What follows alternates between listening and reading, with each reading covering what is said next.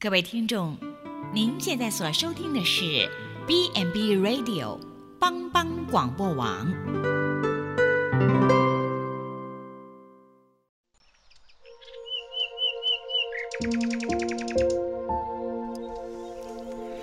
一日之计在于晨，一天的开始，愿你有好心情面对每一件事。今天的能量就在普基早安咖啡。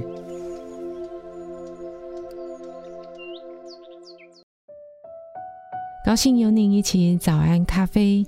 因应目前全球节能减碳环保意识的抬头，有一份报道预估说，十年后，呃，十年后每三辆车就有一辆会是电动车。但不管是电动车还是燃油车，再好再棒的一辆新车，你帮它加满了油，充满了电。它跑了一段时间，一定还需要再加油、再充电。不管它性能有多么好，它总是会有一天跑到油箱或是电力枯竭。现今这个时局，我们会认定确诊被框列者是遭难者。但是面对一个破碎、到处都是罪恶这样的世界，难道我们每个人不都是遭难者吗？我们每个人都是需要被营救的人，不是吗？或许你曾听过“拯救是我们救主耶稣基督的名”，没错，主耶稣他名字的意义就是拯救。但究竟我们要如何从这个走向毁灭的世界被营救出来呢？在二零零八年，有一部非常卖座的好片，叫做《抢救爱情四十天》，谈论一对夫妻，他们婚姻出现了问题。这位身为救火员的先生，在救火现场冲锋陷阵，他是一个英雄。工作压力很大，相当耗体力，所以他希望回到家能够放松休息。最好啊，一回到家就有热腾腾的晚餐，或是一打开冰箱就是塞满可以填饱他饥饿的美食。但是这些通通都没有，都没有。为什么？因为他美丽的太太是医院的公关大使。她在医院工作非常的疲累，所以她没有要满足她疲惫夫丈夫的要求。随着影片情节的发展，我们看到这对夫妻之间的关系变得越来越紧张。原本四处救火的丈夫在外面救火，但是家庭已经失火，他已经没力气救了。公关的妻子在外面很公关，但是她回家不想再把甜美的笑容带给自己的丈夫。夫妻两个于是协商离婚。就在这个时候，男主角就是这位消防员，拿到了一本私人秘籍，是他的爸爸给他的。因为想当年他自己也差点婚姻触礁，但是让他让自己四十天抢救婚姻。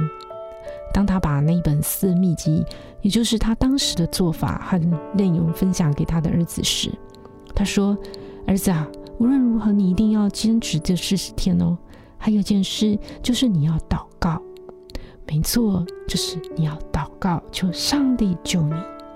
之后，这名消防员很努力、很努力的想要挽救他的婚姻，没想到他的妻子当时有一位很优质的对象在追求他，所以他决定要结束这段婚姻。这个决定让这个做丈夫的几乎崩溃。他这么努力换来的，却只有太太冷若冰霜的表情。但是他的父亲怎么告诉他呢？他的父亲说：“哎，你无法爱他，是因为你没有办法给他你没有的东西。他给你臭脸看，你就觉得爱不下去。他讲了一些话，让你觉得做再多都不想坚持，你就崩溃，觉得无法再继续。”他父亲告诉他：“我当年跟你母亲的婚姻产生问题，那是因为我对她没有爱，我没有办法真心爱你妈妈。”但是，直到我认识了耶稣，我明白什么叫做真心爱你妈妈。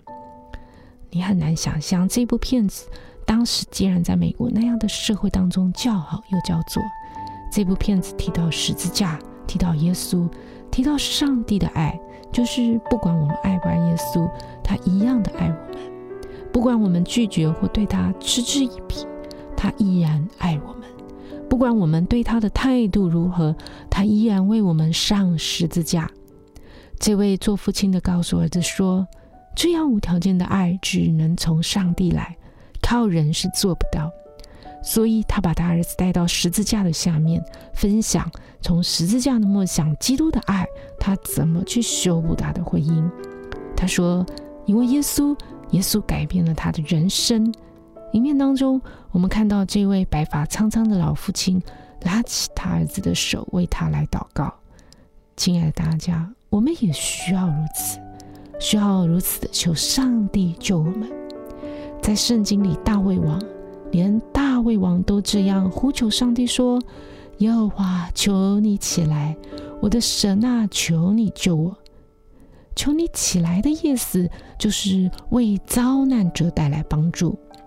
上帝啊，我们正遭遇患难，求你为我们带来帮助。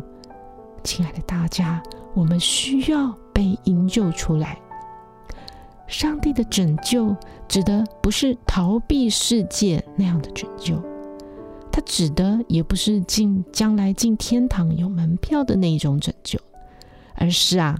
在现今，在现今世界里，你此时此刻就要从神的帮助，在患难中要得到盼望，要看到一条路。所以啊，耶和华，求你救我，主啊，救我！这句话，这句话是不是值得我们背下来呢？